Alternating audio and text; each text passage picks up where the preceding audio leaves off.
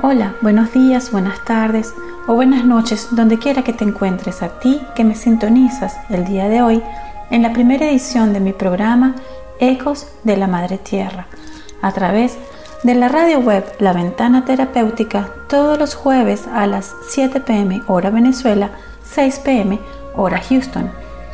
Hoy es un día muy especial, ya que se inicia mi primer programa de radio y podcasts estaremos conversando sobre un tema muy especial, el llamado de la Madre Tierra. Y es que fue a través de este llamado de la Pachamama donde logré identificar mi propósito y mi misión de vida. Les habla Gabriela Guedes, publicista, life coach y mentor de las técnicas de respiración del corazón del Heart Mass Institute, mujer medicina, hija y guardiana de la Madre Tierra. El llamado de la Pachamama, Gaia, Tonantzin, o Madre Tierra, es ese llamado especial, ese llamado del alma de todas aquellas personas que sentimos una especial atracción y pasión por la naturaleza. Todas aquellas personas que disfrutamos caminar descalzos sobre la grama, los que abrazamos árboles y hablamos con ellos, los que sentimos una gran paz al acostarnos sobre una grama verde. En el primer bloque del programa les contaré un poco de mi historia personal y de cómo sentí ese gran llamado, de cómo conecté con mi misión y mi propósito de vida. En el segundo bloque tendremos una entrevista digna del primer episodio de mi programa Ecos de la Madre Tierra. Tendremos a la abuela Ana Luisa Solís Gil. Ella, originaria de Tabasco, México, mujer medicina, sembradora de flores y cantos en el camino del corazón, amante de las enseñanzas ancestrales, ha incursionado en el conocimiento de las culturas mayas, toltecas, olmecas, tibetanas e hindú, ya que tuvo la gran suerte de recibir enseñanza de la mano del Dalai Lama.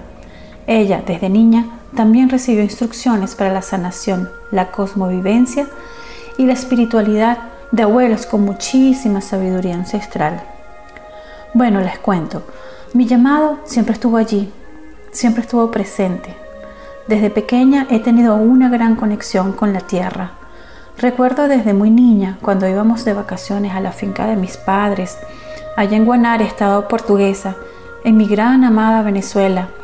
Siempre de niños estábamos todos, los primos, allí jugando al aire libre. Corríamos descalzos, jugábamos con cuanto animalito se nos atravesaba por el frente. Nos bañábamos en las quebradas y en los ríos. Hacíamos fogatas, y recuerdo claramente que me subía en cuanta mata de mango me encontraba en el camino y abrazaba sus ramas y sus raíces. Es decir, que desde pequeña estoy abrazando árboles. Bueno, pasaron los años y me conecté con el senderismo de montaña. Y fue así como, comenzaron mis aventuras cruzando el Gran Cañón o el Gran Cañón del Colorado, como le decimos en Venezuela el hecho de cruzar el Gran Cañón, esa fue una de las experiencias más hermosas y más difíciles de mi vida. Lo cruzamos de punta a punta en un solo día, o rim to rim, como dicen aquí en Norteamérica. Lo hicimos en 13 horas y 24 kilómetros, y fueron 24 kilómetros y 13 horas bien sudados.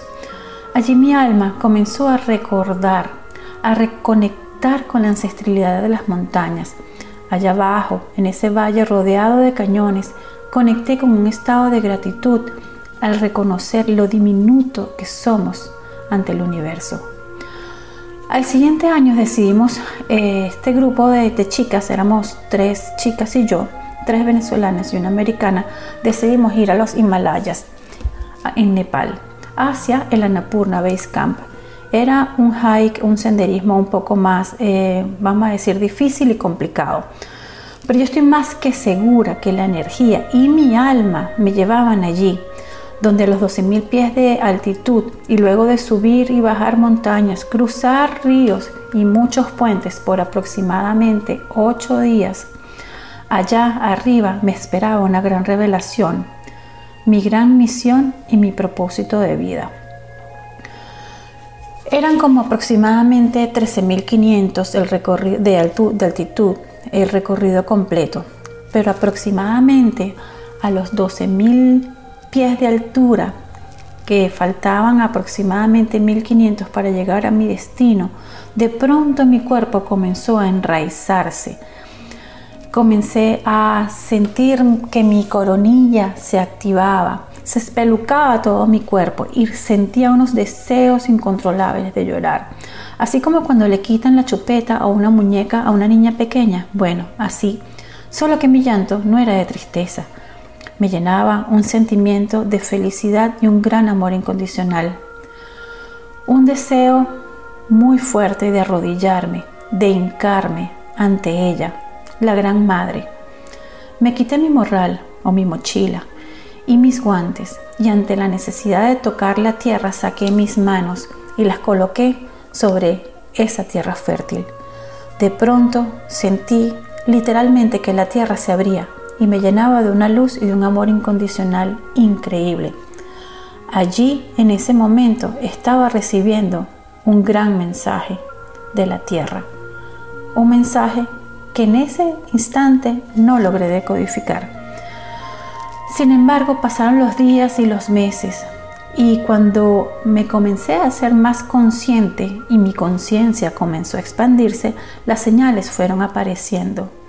También tuve la oportunidad de viajar a la selva y esto fue una de las, vamos a decir, episodios en mi vida que ayudaron a expandir mi, mi conciencia.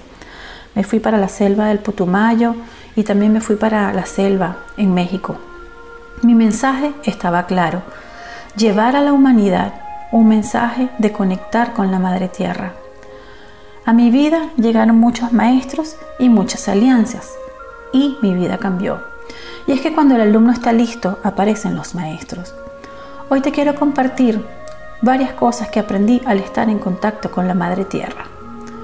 1. Aprendí que todos podemos conectar con la sabiduría ancestral que habita en cada uno de nosotros. 2.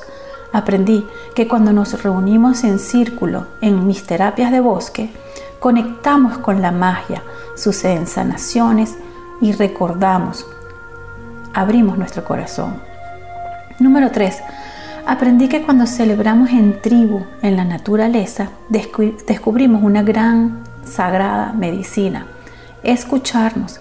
Cada quien, cada ser trae su mensaje y en esa rueda de palabra abrimos nuestro corazón al escuchar los regalos que cada persona trae en ese momento.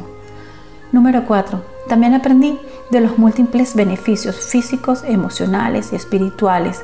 Por ejemplo, mejora la, la capacidad cardiovascular, incrementa la actividad del sistema parasimpático, mejora el descanso, activas la serotonina, que por cierto, ¿sabías que es la hormona de la felicidad? Alivia el estrés y aumenta en mil por ciento tu creatividad. De los beneficios emocionales y espirituales de conectarte con la Madre Tierra, hay uno que, bueno, es uno de los que más me gustan y más me atraen, que es conectar con tu verdadera esencia, conectar con tu yo interior. Te conectas también con tu divinidad superior y mejoras, obviamente, tu estado de ánimo expandes tu conciencia y aprecias más las cosas más simples de la vida. Número 6. Aprendí que soy feliz de llevar y comunicar mi misión de vida al mundo a través de los viajes místicos a Sedona, Gran Cañón y Camino de Santiago, donde llevo mujeres a conectarse con la maravillosa energía de, las montañas eh, ancestrales el coaching al aire libre y las terapias de bosque. Para mí no hay mejor manera que llevar y hacer estas terapias que al aire libre, en contacto con la naturaleza. Tengo la dicha y la fortuna de vivir cerca de unos bosques y es allí donde hago mis terapias. Así como otras cosas que eh, me han sucedido a lo largo de la vida, como una gran canalización que recibí a través de la abuela Ana Luisa Solís Gil, que por cierto es mi entrevistada de lujo en el próximo segmento. Bueno, vamos ahora a un corte musical y regresaremos con Ecos de la Madre Tierra a través de la ventana terapéutica con mi invitada de lujo el día de hoy, la abuela Ana Luisa Solís Gil.